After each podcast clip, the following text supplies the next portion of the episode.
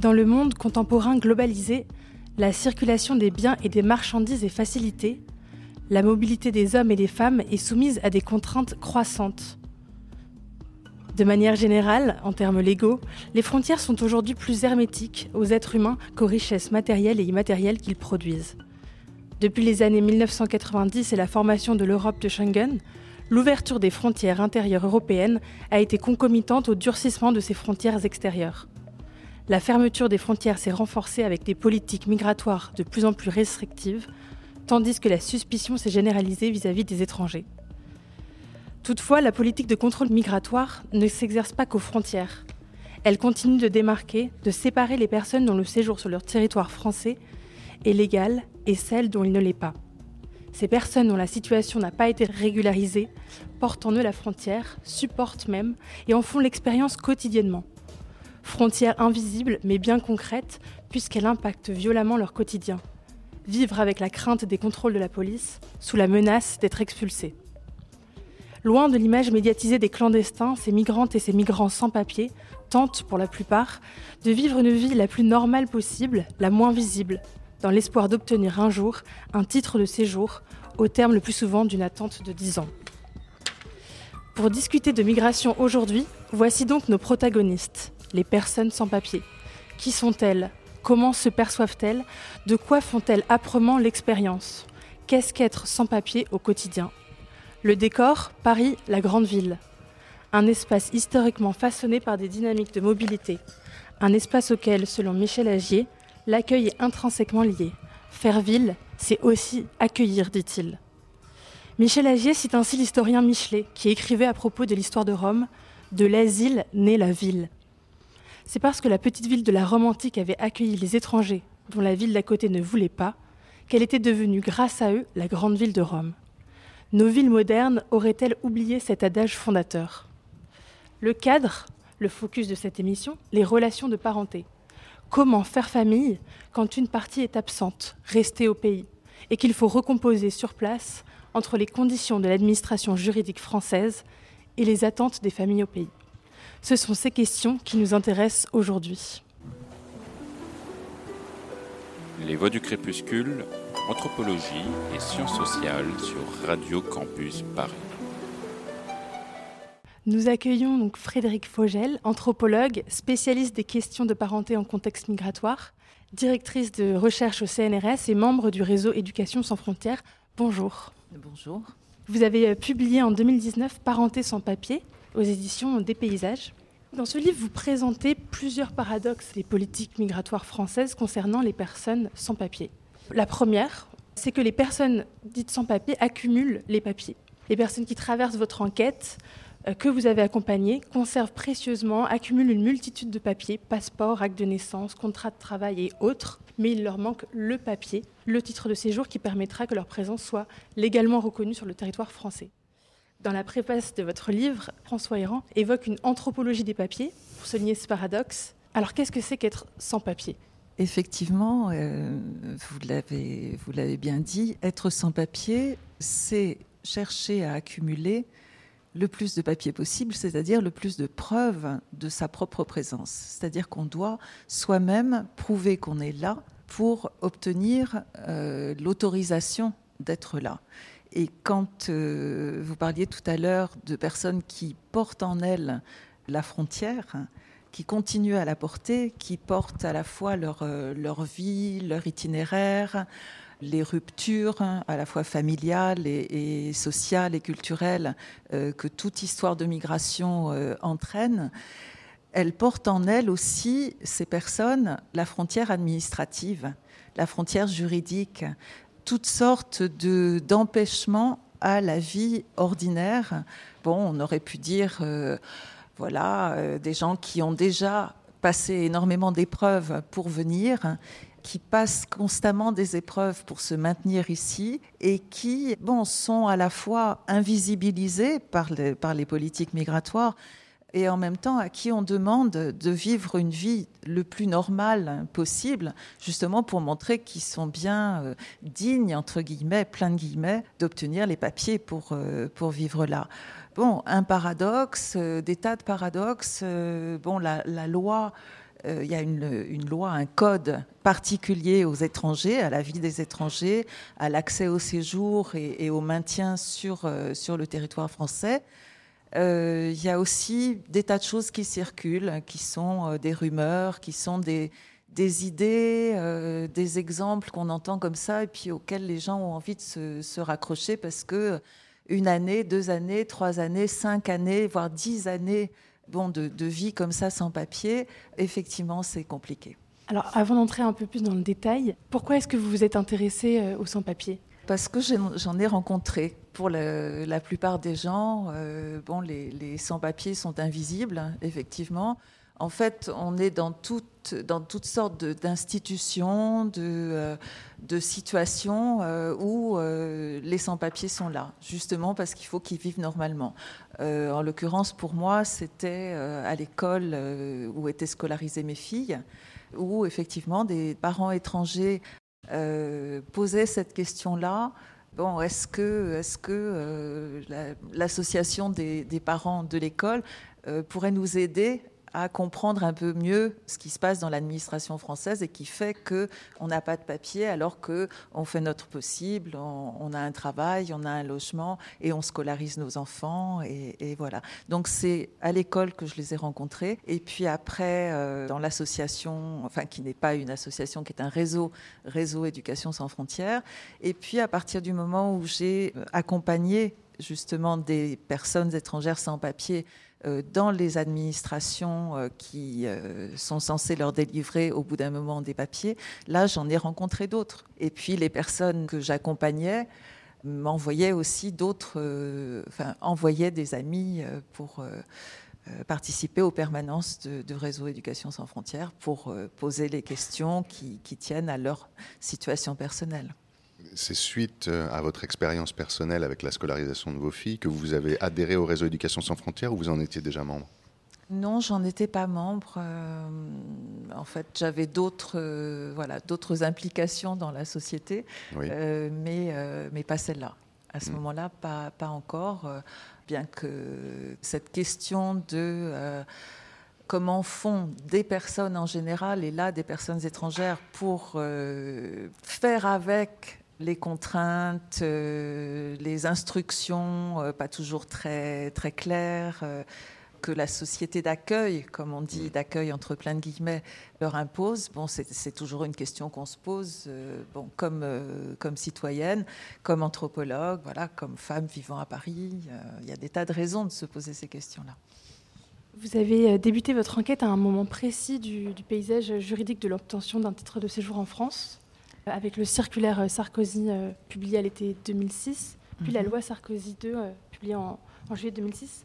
Quel a été leur impact? Ça correspondait à votre entrée donc sur ce terrain? Oui. Bon, disons que les, les sans-papiers à ce moment-là ont pu se manifester dans l'espace public parce que suite à la, à la parution, à la publication de la première circulaire Sarkozy, effectivement, les sans-papiers parents d'enfants scolarisés étaient appelés euh, à se manifester auprès de la préfecture. Donc, bon, les, parents d'un certain nombre d'arrondissements de, Paris euh, faisaient une, file d'attente devant l'école où étaient scolarisées mes filles euh, pour atteindre le commissariat du 17e où, il y avait effectivement des bureaux d'accueil des étrangers. Mais bon, cette circulaire qui s'intéressait précisément aux, situations de, des parents, a fait long feu. Bon, je pense que, les choses étaient écrites d'avance euh, et qu'aucune des associations qui s'intéressaient vraiment à la question, s'intéressait vraiment à la condition des sans-papiers ne se faisait d'illusions. Donc cette circulaire s'est fermée au bout de, très peu de temps. Et puis on est passé à la loi Sarkozy où là, bon, l'effet le, le, plus important pour les personnes euh, étrangères en attente d'un accès au séjour, ça a été le fait que les fameux 10 ans, 10 ans de présence ne suffisent plus. Bon, il faut imaginer 10 ans dans sa vie et des gens qui arrivent, euh, bon, souvent, euh, souvent jeunes, euh, qui commencent leur vie d'adulte en fait ici, bon, qui doivent attendre 10 ans tout en faisant le maximum. Donc, bon, c'était quand même une, manière assez efficace si les gens avaient passé l'épreuve, d'obtenir cet accès au, séjour légal. Et ça, bon, ça, disparaît. Donc c'est ce qui se passait à ce moment-là. Vous venez de parler d'épreuves. Mhm. Que- Quelles sont les grandes étapes de ce parcours administratif? Pour l'obtention de ce papier Disons que les, étapes principales, euh, ce sont des étapes euh, bureaucratiques. Une fois que le, dossier est constitué, il faut le déposer, il faut que ce soit examiné. Euh, C'est la préfecture de police de Paris qui se- qui s'en occupe. Dans les exemples que j'ai suivis, dans les cas sur le terrain sur lequel j'ai travaillé. Et bon, ce qui est à la fois rassurant et en même temps euh, bon, très, très angoissant, c'est qu'à partir du moment où on est admis euh, dans ce- cette procédure, on ne sait absolument pas combien de temps ça va durer, euh, par où ça va passer, s'il va falloir quand même à un certain moment s'adresser au tribunal administratif, qui ça va toucher dans la, dans la famille, puisque les demandes sont individuelles, même si ça concerne une, une famille, qui va y arriver et qui n'y arrivera pas. En fait, le principe, c'est quand même l'incertitude, euh, l'incertitude avant de pouvoir déposer un dossier et puis l'incertitude après pendant tout le temps de la procédure. Ce qui se complique maintenant, disons, depuis, euh, depuis le Covid, qui a un peu masqué l'opération de dématérialisation qui avait commencé bien avant, c'est que maintenant, les personnes qui s'adressent à l'administration dans ce cadre-là ne peuvent pas s'adresser directement à des personnes humaines en face d'elles, mais doivent passer par des rendez-vous Internet. Et bon, euh, je pense que ça, dit, euh, les gens euh, qui nous écoutent sont au courant. Bon, c'est très difficile d'obtenir un rendez-vous. Et puis, c'est très difficile de faire passer des papiers sur, sur Internet. Enfin, il y a toute, bon, toute, toute une, une procédure qui fait qu'il y a maintenant encore plus de gens qui sont à côté de leurs droits en fait, qui n'accèdent pas aux droits parce que euh, l'organisation elle-même fait tout pour que euh, les droits ne soient pas respectés. Est-ce que vous pouvez nous dire, dans la constitution de ce dossier, quelles sont les pièces cruciales? Disons qu'il y a d'abord euh, une série de, de pièces d'état civil qui sont les, les preuves de l'identité de, de la personne. Et puis, bon, des, des repères de l'activité de la personne dans la société depuis qu'elle est arrivée dans la société française, qui donnent, euh, oui, une idée du, parcours. Mais surtout, ce qui est le plus important, c'est la régularité des pièces, c'est-à-dire constituer un dossier avec des preuves sur cinq années, des preuves de présence. Ça veut dire que tous les mois, il faut qu'il y ait une pièce qui prouve que la personne est bien là. Il faut que ces pièces-là soient différentes. On, on parle de, de hiérarchie de valeurs, par exemple des papiers administratifs donnés par l'administration, comme par exemple les papiers qui ont été euh, donnés par euh, l'OFPRA quand les personnes qui font maintenant une demande de Donc titre de l'OFPRA, c'est séjour. l'Office français pour la protection des réfugiés et apatrides. Voilà, voilà. Donc les demandes d'asile, en fait, dont les personnes ont été déboutées. Euh, Il y a pas mal de gens qui, même, enfin, qui en arrivant, ont cette idée-là parce qu'on leur a, leur a transmis. Et puis, euh, bon, les, passeurs sont les meilleurs indicateurs de ces, de ces fausses bonnes solutions. Bon, ils ont fait des, de- des demandes d'asile, ils ont été déboutés, mais tous ces papiers-là servent de preuve de leur présence. Donc ça peut commencer comme ça. Et puis ensuite, euh, les documents médicaux, euh, les documents euh, bancaires, les relevés bancaires, bien que les, les étrangers sans papier n'aient pas droit à la banque, mais au livret d'épargne, les preuves de ce que les enfants sont scolarisés, les preuves de résidence aussi, c'est-à-dire une adresse, une facture EDF. Finalement, énormément de papiers qui sont les mêmes que nos papiers que les papiers des gens qui n'ont pas besoin de demander une autorisation pour être là. Bon, la plupart de, ces papiers-là sont des papiers communs. Puis c'est surtout bon, cette, cette histoire de, régularité. En fait, ce que l'administration demande, c'est la stabilité.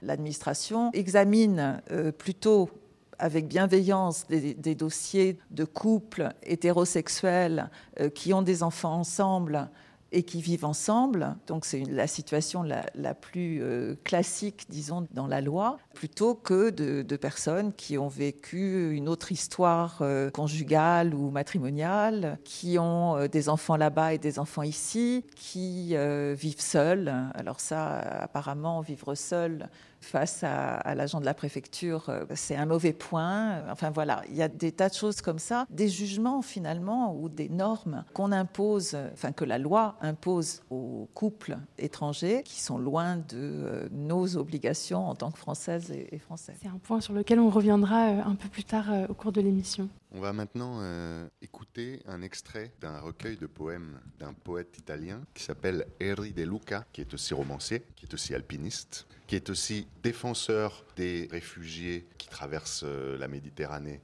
de façon extrêmement risquée, puisqu'il a lui-même affrété un navire pour augmenter la, prise en charge de ces réfugiés qui sont sur des embarcations complètement, euh, euh, enfin, quasi suicidaires. Et donc, Eri De Luca a écrit un recueil qui s'appelle Solo Andata. On écoute maintenant un extrait par Carlos Eiman.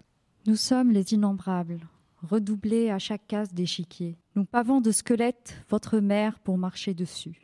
Vous ne pouvez nous compter, une fois comptés, nous augmentons, fils de l'horizon qui nous déverse à saut. Nous sommes venus pieds nus, sans semelles, et n'avons senti ni épines, ni pierres, ni queue de scorpion. Aucune police ne peut nous opprimer plus que nous n'avons déjà été blessés. Nous serons vos serviteurs, les enfants que vous ne faites pas. Nos vies seront vos livres d'aventure. Nous portons Homère et Dante, l'aveugle et le pèlerin, l'odeur que vous avez perdue, l'égalité que vous avez aliénée. De toute distance, nous arriverons, à millions de pas, ceux qui vont à pied ne peuvent être arrêtés. De nos flancs, naît votre nouveau monde. Elle est nôtre la rupture des eaux, la montée du lait. Vous êtes le cou de la planète, la tête coiffée, le nez délicat, sommet de sable de l'humanité. Nous sommes les pieds en marche pour vous rejoindre. Nous soutiendrons votre corps tout frais de nos forces. Nous déblairons la neige, nous lisserons les prés, nous battrons les tapis. Nous sommes les pieds et nous connaissons le sol pas à pas. L'un de nous a dit au nom de tous D'accord, je meurs, mais dans trois jours je ressuscite et je reviens. Toujours sur Radio Campus Paris, les voix du crépuscule fêtent leurs 10 ans et nous sommes avec Frédéric Fogel et euh, Julia pour euh, cette deuxième partie de l'entretien que nous consacrons à la question des sans-papiers à Paris en Ile-de-France. Peut-être que vous voulez réagir euh, à cette lecture. En tout cas, peut-être que ces populations de clandestins, de migrants, euh, dont la plupart entrent clandestinement sur le territoire européen, qui sont particulièrement visibles dans l'espace médiatique, pas forcément pour le meilleur d'ailleurs, ce ne sont pas forcément les populations que vous, vous avez accompagnées et vous avez rencontrées. Peut-être faire cette distinction. Oui, c'est-à-dire que euh, ça peut être effectivement des gens qui vont se retrouver après plusieurs années dans une, euh, position euh, administrative de sans-papier et qui vont faire un certain nombre de démarches qui correspondent à ce que j'ai étudié. Par contre, c'est pas toujours le cas.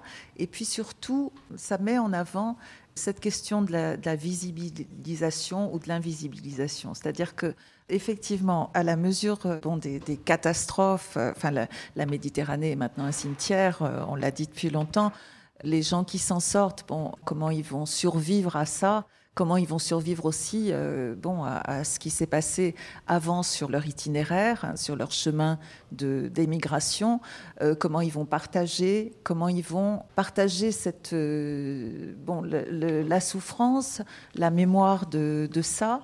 Euh, ça rentre déjà dans euh, bon, cette, cette histoire euh, mémorielle des, migrations qui est toujours difficile à, à imaginer. C'est jamais un récit linéaire, mais ce récit-là, quand il est sollicité, quand il est écouté, il s'adresse à qui? C'est-à-dire les, les personnes qui arrivent à parler à différents moments, et ça peut être justement pour faire une demande d'asile, comment est-ce qu'ils ressentent cet encadrement de leurs paroles, mais de, leur, de leurs affects?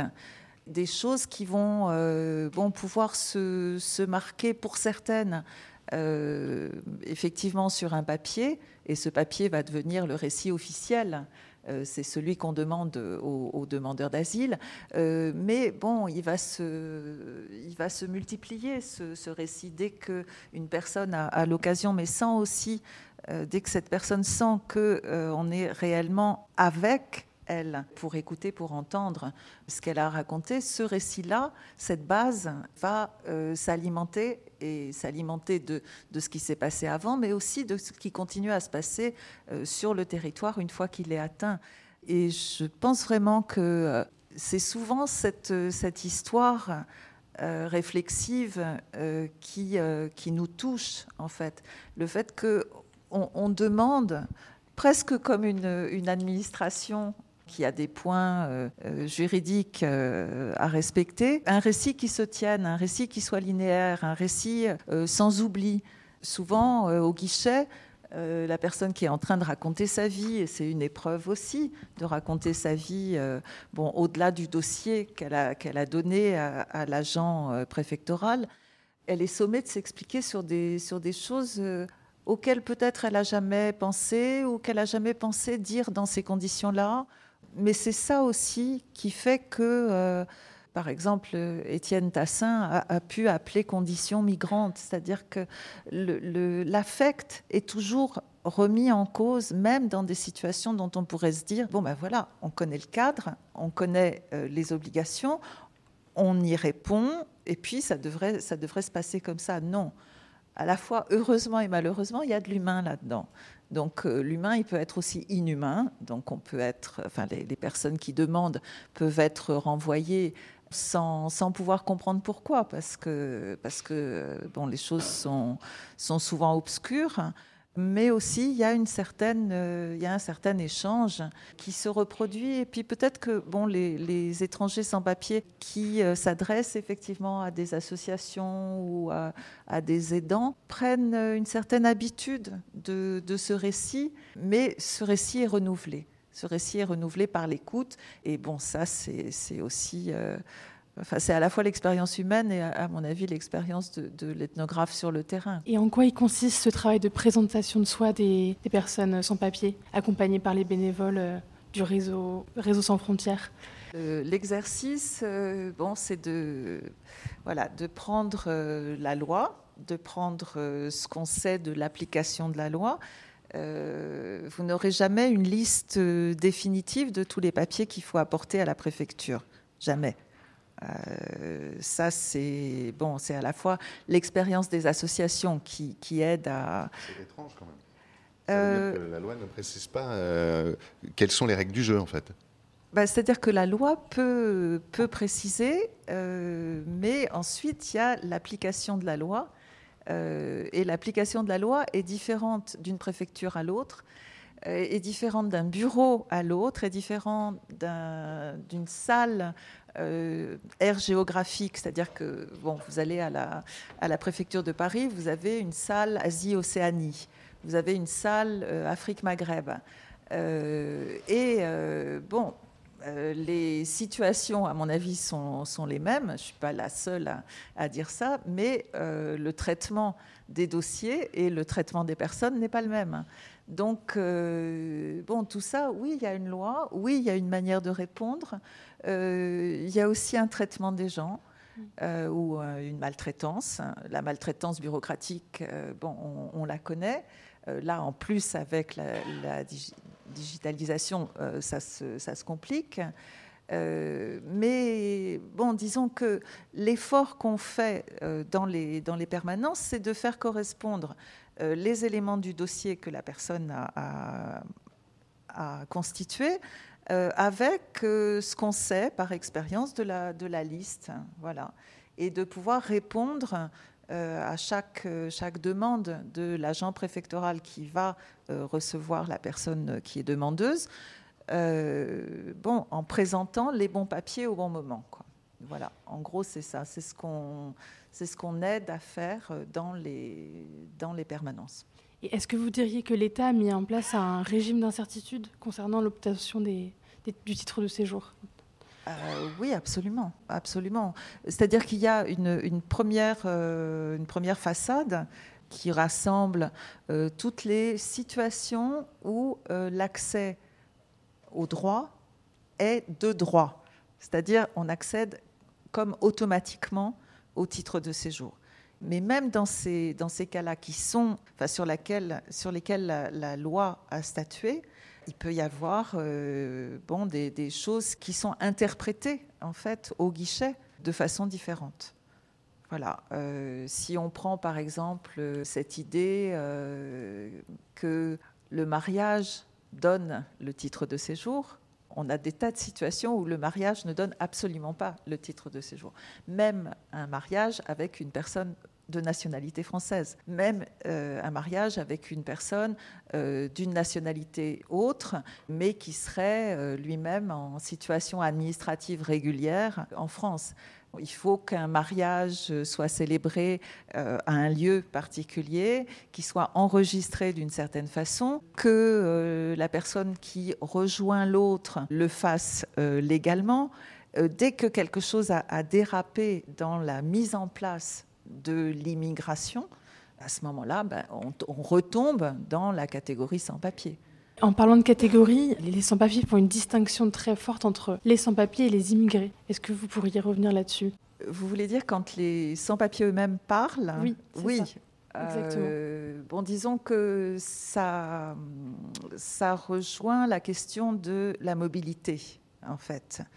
Euh, une personne étrangère avec des papiers euh, est mobile à partir du moment où elle peut sortir de son pays, euh, s'installer en France et puis retourner euh, dans le pays dont elle a la nationalité, euh, elle est considérée à la fois par les gens du pays d'origine et par les étrangers qui vivent, qui vivent en France comme une personne immigrée. Alors attention, on n'est plus dans les distinctions immigrés ou, ou émigrés. Euh, on utilise ce, terme-là pour dire c'est une personne qui peut circuler, en fait, qui a atteint la libre circulation. Euh, alors que les sans-papiers, une fois qu'ils sont rentrés ici euh, et qu'ils ont décidé d'y rester et que bon, bah, tout ce qu'ils font quotidiennement à longueur d'année, c'est d'accumuler des papiers pour obtenir le titre de séjour, effectivement, euh, ils sont bloqués ici, ils sont immobilisés. C'est-à-dire que euh, bon, la politique migratoire, euh, l'administratif, le législatif, le réglementaire bloquent les gens. bon, la, plupart des, gens qui soit ont pu échapper à cette procédure très longue et difficile, soit en sont heureusement sortis, euh, bah, disent maintenant, euh, oui, effectivement, maintenant je, peux circuler. Et si on m'avait donné la possibilité, si on m'avait donné des papiers avant, je ne me serais pas forcément installée à long terme ici. Parce qu'avec des papiers, c'est mieux, mais c'est difficile quand même. On va faire une petite pause musicale, encore une fois cousu humain, avec Carlos euh, à la guitare portugaise et euh, à la voix, euh, más o menos, pas tout à fait ça. Donc, est-ce que tu peux nous dire d'ailleurs cette guitare et ce que c'est? Ça fait partie de la famille des luttes. Oui. Donc, c'est une viole campanisse. D'accord. Et ça appartient du coup à la famille des, des luttes portugais avec des cordes doubles, avec des cordes de cordes et en acier ce qui est un peu original et qu'on trouve parfois aussi euh, en, Amérique du Sud. Et qu'est-ce que tu vas nous interpréter? Une chanson en portugais.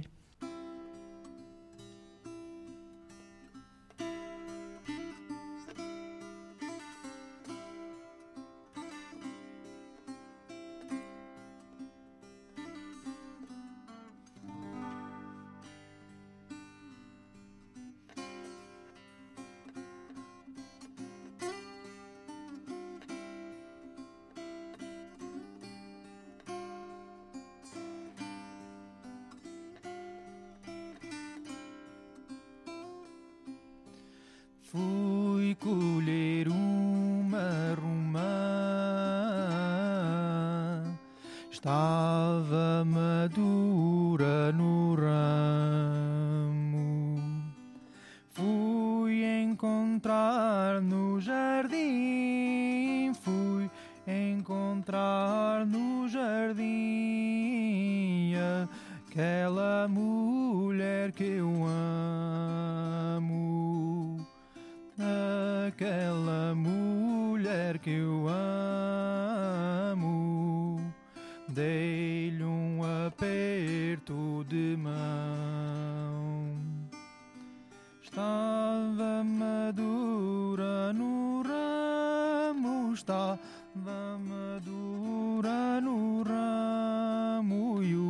ramo caiu ao chão.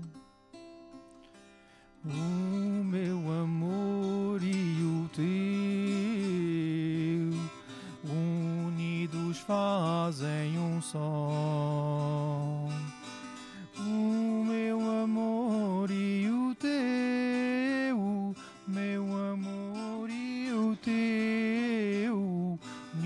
Unidos fazem um só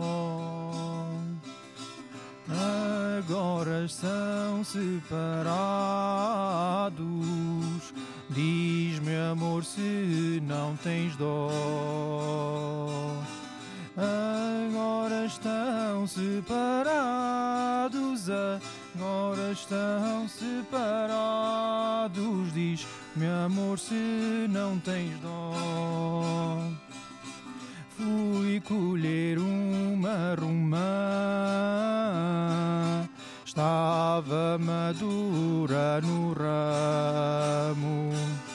Fui encontrar no jardim, fui encontrar no jardim aquela mulher que eu amo aquela mulher que eu amo. Dei-lhe um aperto de mão. Estava madura no ramo, estava madura no ramo e o ramo caiu ao chão. Estava madura no ramo, estava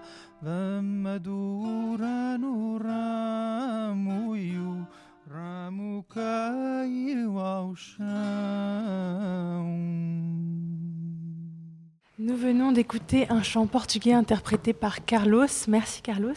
Il est temps maintenant de la chronique d'Éléonore sur l'expérience de la migration politique. Oui, effectivement, on a parlé euh, de sans-papiers et je vais parler un peu plus euh, spécifiquement de la migration politique. Euh, récemment, je parlais avec quelqu'un qui me disait Tu comprends, les Ukrainiens sont proches de nous, c'est l'Europe, c'est normal de les accueillir.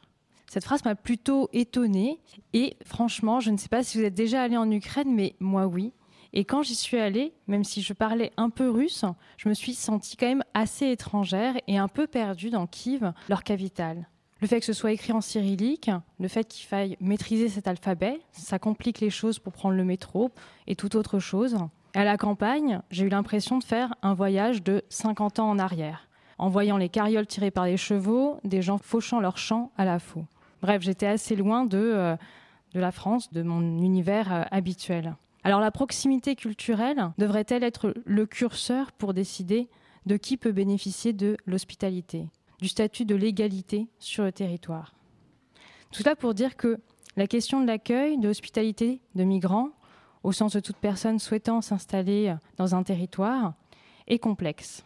L'anthropologue Michel Agier nous éclaire au sujet de cette apparente contradiction de la notion d'hospitalité. Dans l'article L'hospitalité aujourd'hui, une question anthropologique, urbaine et politique, il explique nous avons là un sujet de discussion qui s'oppose à l'impression de consensus lié à ce mot, hospitalité, qui apparaît lorsque, par exemple, un ministre, puis un autre, puis le directeur de l'Office français pour la protection des réfugiés et des apatrides, l'OFPRA, se mettent à faire l'éloge de l'hospitalité comme vertu. Ce consensus n'est pas seulement opportuniste ou d'apparence, il tient aussi à la pluralité de significations et d'enjeux associés à la notion d'hospitalité, qui navigue dans un large spectre entre la vertu morale, individuelle, et la politique, publique. Cette pluralité tient, elle, à la virtualité de l'hospitalité, qui est un effet de sa disparition. Fin de citation. Là-dessus, je ne sais pas si vous vous rappelez de ce qu'on appelle communément la crise migratoire de 2015, c'est-à-dire ce qu'à partir de cette année-là, il a beaucoup été question d'accueillir ou non des migrants les pays européens se sont posés la question de combien de migrants l'Europe pouvait recevoir, etc. Pour rappel, cette crise a été causée par la guerre en Syrie, que la population civile a tenté de fuir dans la mesure du possible. À cette période-là, la notion d'hospitalité a été fortement mise en question, avec des propos anti-migrants, une judiciarisation du fait même d'héberger chez soi des personnes sans papier, qui a même pris le nom de délit d'hospitalité dans la loi. C'est à cette époque que l'on a vu apparaître de nombreuses tentes Quechua dans Paris et aux barrières de Paris, dans lesquelles dormaient des migrants. Mais cette crise de 2015 avait en réalité déjà eu des précédents au moment des printemps arabes de 2011 et euh, des régimes autoritaires du XXe siècle.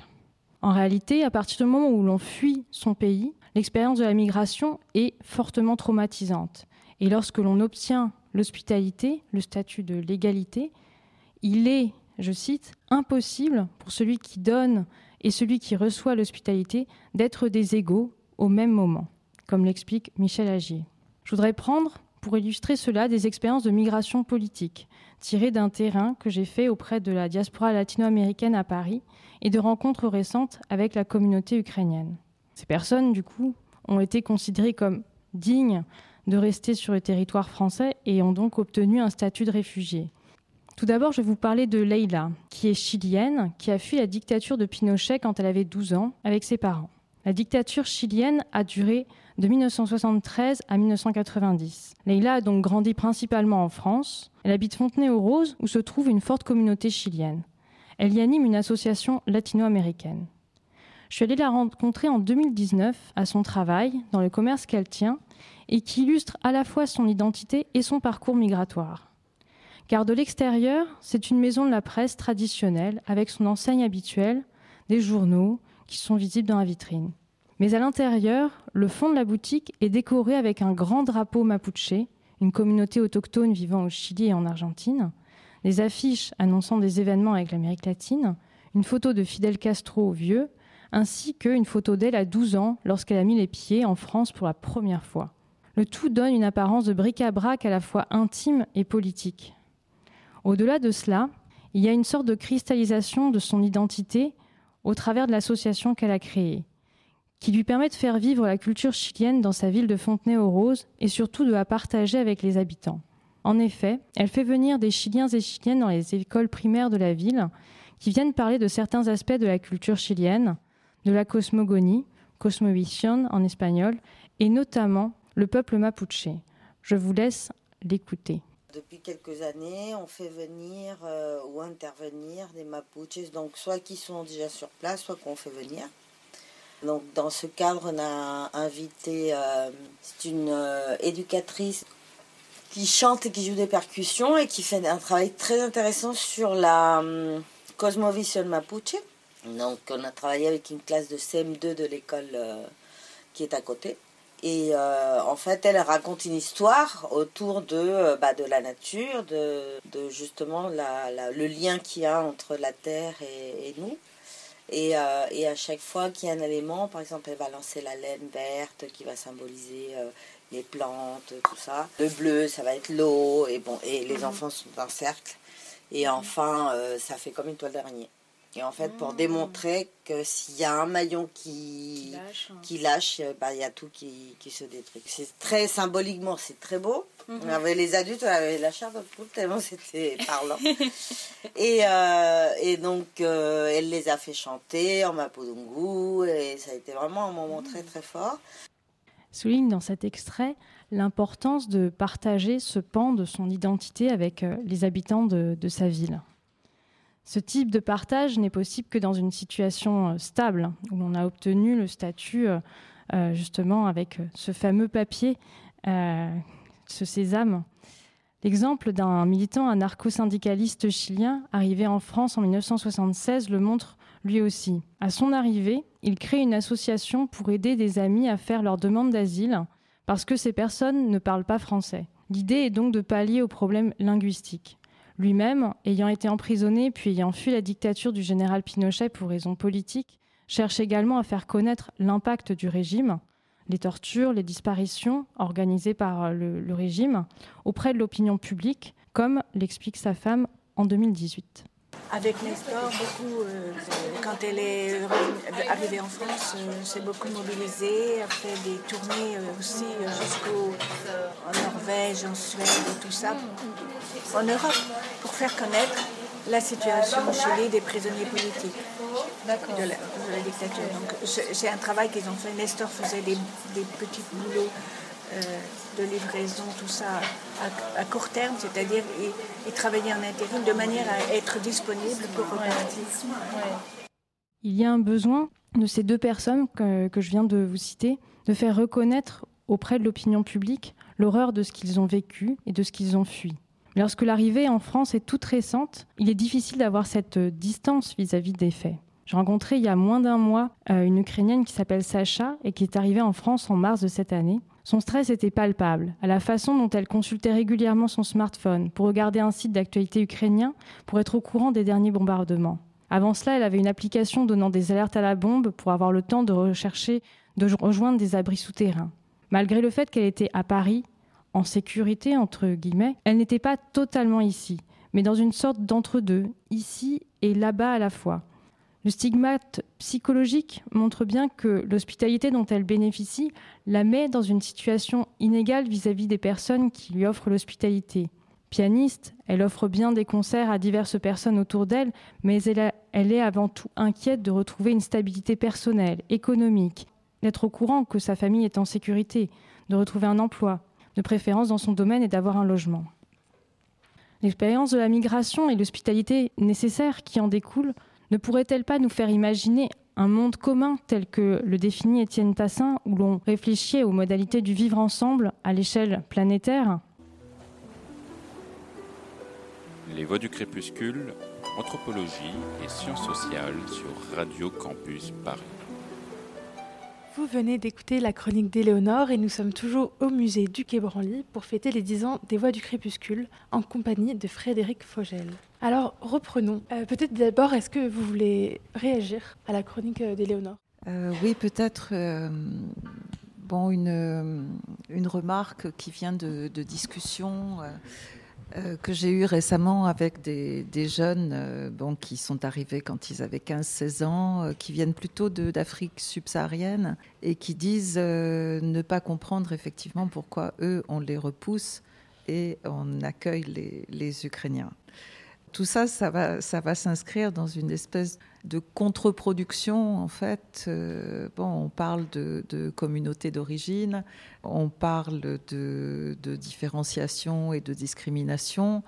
Puis, à un certain moment, bon, la, loi intervient avec euh, bon, des catégories qui sont complètement différentes qui peuvent être des catégories d'âge, des catégories de bon, des catégories juridiques euh, internationales, et où là, finalement, euh, bon, au bout d'un moment, pour les gens qui sont là depuis, depuis un certain temps, peu importe l'origine, justement. Et là, c'est l'actualité qui nous renvoie à des choses que les gens euh, qui sont dans ces situations-là vivent constamment. Cette discrimination, cette, cette racialisation, euh, c'est quelque chose qui se, voilà, qui se, renouvelle et en même temps, on connaît tous les ingrédients et on connaît la manière dont les choses sont composées et utilisées aussi bien dans, le, dans notre vie politique, euh, dans nos déclarations, euh, dans, les positionnements. Euh, voilà. Mais peut-être que justement la situation avec la crise ukrainienne qui fait qu'on a une législation un peu exceptionnelle qui euh, concerne euh, cette population-là. Peut-être qu'on peut espérer que ça va faire bouger des lignes. Qu'en pensez-vous? Non, je pense que ça fera rien bouger du tout. non, non, c'est jamais une expérience, ça se cumule pas. Euh, voilà, ça recommence. Et, et, à chaque fois, ça laisse d'autant plus, enfin, encore plus de personnes sur, le, sur la marge. Hein, c'est comme ça que c'est comme ça qu'on avance. Quoi. On va se féliciter évidemment qu'il y ait je ne sais plus combien de dizaines de milliers d'écolières et d'écoliers euh, d'Ukraine euh, qui puissent euh, faire leur rentrée ici. Bien sûr, bien sûr. Bon, n'empêche qu'il euh, faut se battre face aux, mairies, à, un certain nombre de mairies à Paris qui refusent d'inscrire des, des, enfants dont les parents sont sans papier, alors que c'est absolument illégal hein, de ne pas les inscrire à partir du moment où ils ont des preuves de résidence ici. Mmh. Donc euh, non, rien, enfin, à mon avis, rien ne, ne va basculer. Rien. Alors, je voudrais euh, reprendre euh, des questions sur euh, les démarches des sans-papiers. Il y a une partie qui est de votre livre qui m'a vraiment intéressée, qui était la description très minutieuse du formulaire de salle qui est donné aux demandeurs de régularisation lors des rendez-vous dans le service préfectoral. Et donc, vous faites une, description très minutieuse de chaque partie de, de ce formulaire à remplir, entre autres l'identité du demandeur, le conjoint, les enfants, les proches parents, l'activité actuelle, et notamment des difficultés qu'il pose euh, aux demandeurs de régulari- Régularisation. régularisation, qui doivent réussir à entrer dans les cases. Et Jacqueline pose question aux, aux demandeurs parce qu'elle questionne leur identité et leurs pratiques culturelles à l'aune des pratiques culturelles euh, françaises. Oui. Pour, euh, pour vous donner un, exemple des lignes de ce, formulaire, ça commence effectivement au, nom et au prénom, avec un nombre de cases pour inscrire son nom et son prénom qui ne, correspondent pas forcément à l'usage euh, d'un pays ou, ou d'autres. Euh, donc il y a forcément un décalage dans la manière dont on va écrire son nom et la manière dont le nom peut, peut être écrit, par exemple, dans le passeport. Donc la personne est censée faire correspondre les deux, ça marche pas tout le temps. Sur les, prénoms et les noms euh, égyptiens, par exemple, bon, il y a toute une, série de, prénoms et de façon tout à fait arbitraire, le dernier est considéré par l'administration française par le nom de famille. Euh, en fait, pour euh, un certain nombre d'Égyptiens, d'Égyptiennes euh, qui viennent euh, s'installer en France, euh, ça ne correspond à rien. Donc, il va y avoir des, tas de, décalages comme ça par rapport à euh, plusieurs manières administratives de, euh, de, se, montrer, de donner son identité. C'est une identité qui devient, floue. Et c'est un certain nombre de, références qui deviennent floues parce que le formulaire demande des réponses strictes. Et que, par exemple, sur la situation euh, conjugale, ou disons simplement avec qui je vis, ou est-ce que je vis seule, ou, euh, finalement cette question-là, elle signifie euh, qui sont les gens importants dans ma vie que je veux mettre sur ce formulaire. Et quand euh, on a le choix de ne cocher qu'une case entre euh, marié, célibataire, concubin, etc., et qu'on est effectivement marié au pays, mais que ici on est peut-être célibataire, mais en fait pas vraiment, et que le concubinage il n'est pas officiel, donc est-ce qu'un concubinage pas officiel, on le met sur un papier ou pas? Euh, Toutes ces choses-là font en fait euh, varier euh, la manière de se présenter, la présentation de soi, et repose toutes ces questions-là, et donc des questions aussi de, de lien avec les gens qu'on a laissés dans son pays d'origine, la question aussi des relations qu'on a maintenant dans le, le pays où on vit, des projections, mais alors si j'avais pu remplir cette grille qui appartient au, formulaire qui parle des enfants, mais alors les enfants, moi j'en ai pas ici, euh, j'aimerais bien en avoir, mais j'en ai peut-être là-bas. Si j'en ai là-bas, je les déclare sur mes revenus. Bon, parce qu'il faut aussi prouver qu'on est là et qu'on est là pour faire quelque chose par rapport à la famille euh, d'origine. Mais finalement, euh, est-ce que je les mets tous? Je les mets dans quel ordre? Ou alors j'en mets qu'un Parce que si je le mets sur le, sur le formulaire, en fait, c'est peut-être qu'il aura une chance de venir me rejoindre, alors que non. Mais bon, tout ça, ça, demande d'abord de respirer profondément et puis, et puis ensuite de se lancer dans quelque chose dont la personne a vraiment le sentiment que c'est euh, une identité euh, bon, de côté. C'est- Ce que vous dites aussi, c'est que remplir ce formulaire, c'est plus qu'un- qu'une épreuve bureaucratique, c'est une épreuve émotionnelle qui met à mal son identité, ses liens de parenté.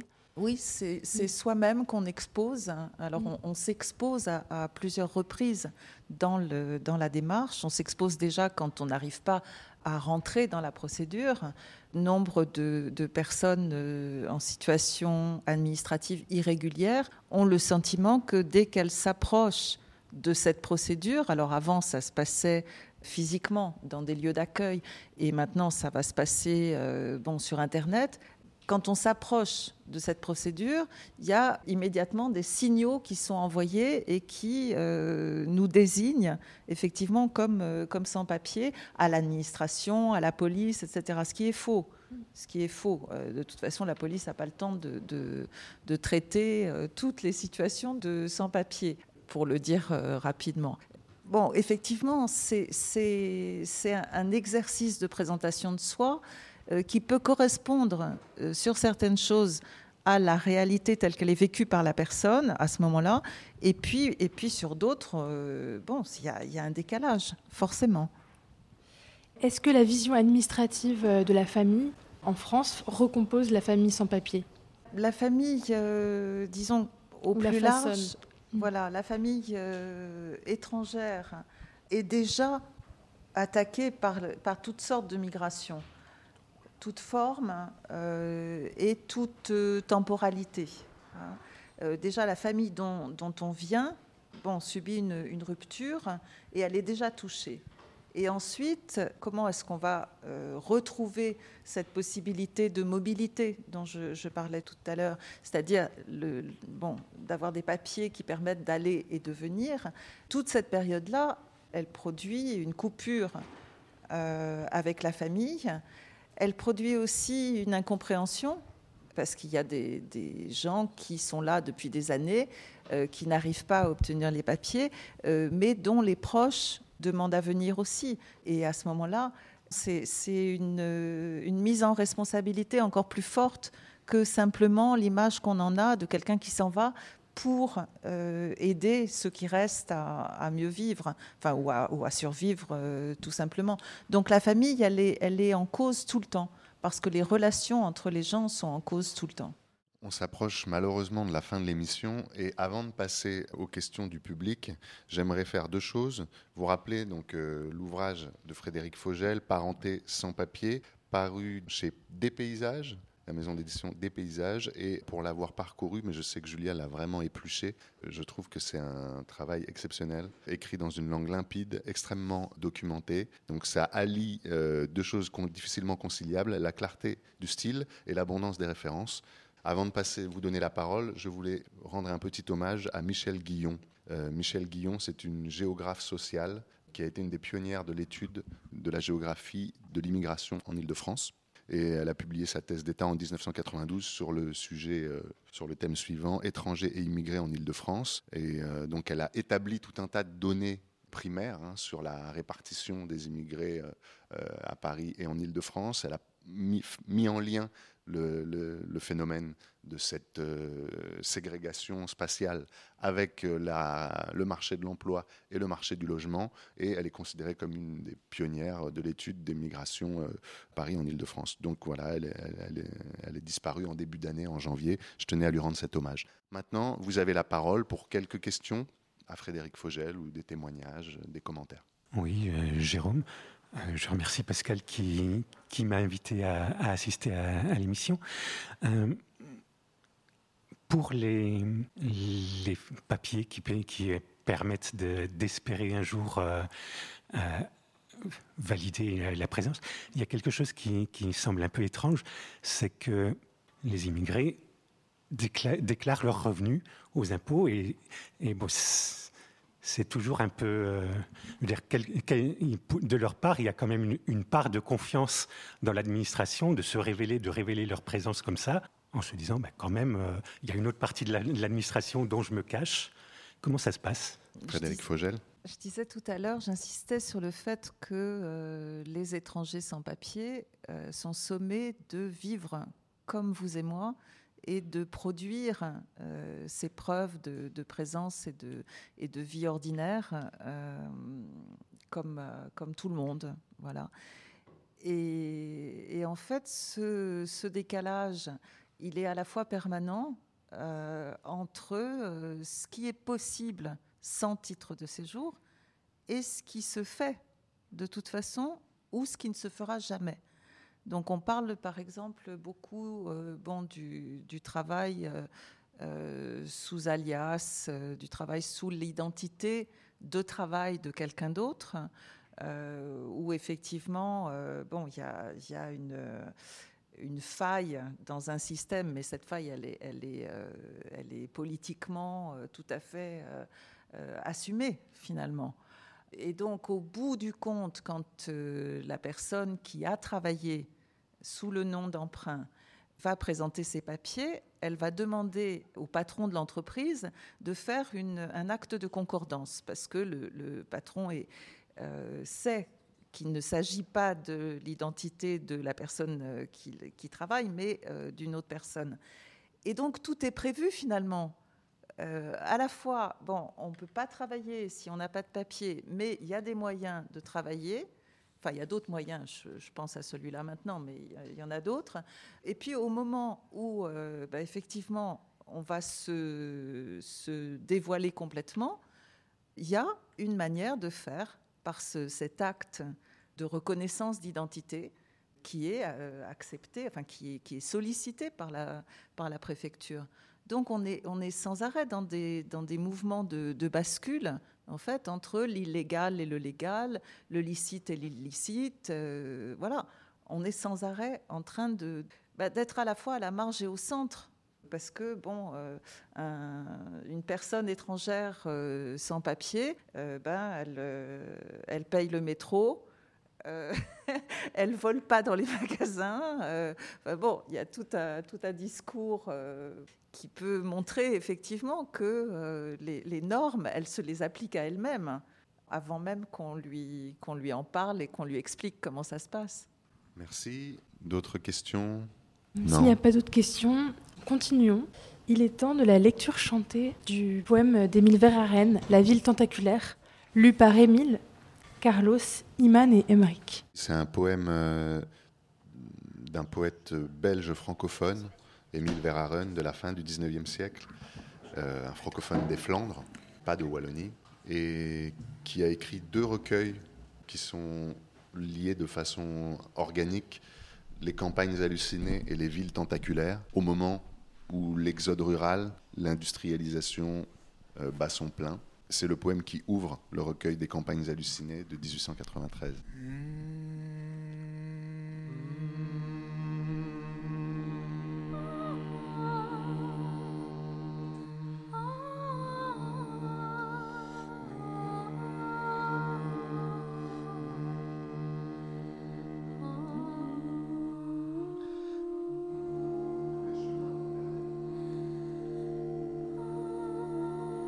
Du fond des brumes là-bas, avec tous ces étages et ces grands escaliers et leurs voyages, jusque au ciel, vers de plus hauts étages comme d'un rêve elle s'exhume. Là-bas, ce sont des ponts tressés en fer, jetés par bonds à travers l'air. Ce sont des blocs et des colonnes que dominent des faces de gorgones. Ce sont des tours sur des faubourgs, ce sont des toits et des pignons en vol pliés sur les maisons. C'est la ville tentaculaire, debout au bout des plaines et des domaines. Tel le jour, pourtant lorsque les soirs sculptent le firmament de leurs marteaux d'ébène, la ville au loin s'étale et domine la plaine. Comme un nocturne et colossal espoir, elle surgit, désir, splendeur, hantise. Sa clarté se projette en lueur jusqu'aux cieux, son gaz myriadaire en buisson d'or s'attise. Ses rails sont des chemins audacieux, vers le bonheur fallacieux que la fortune et la force accompagnent.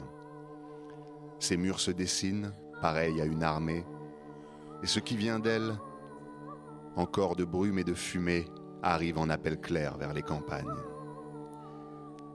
C'est la ville tentaculaire, la pieuvre ardente et l'ossuaire, et la carcasse solennelle.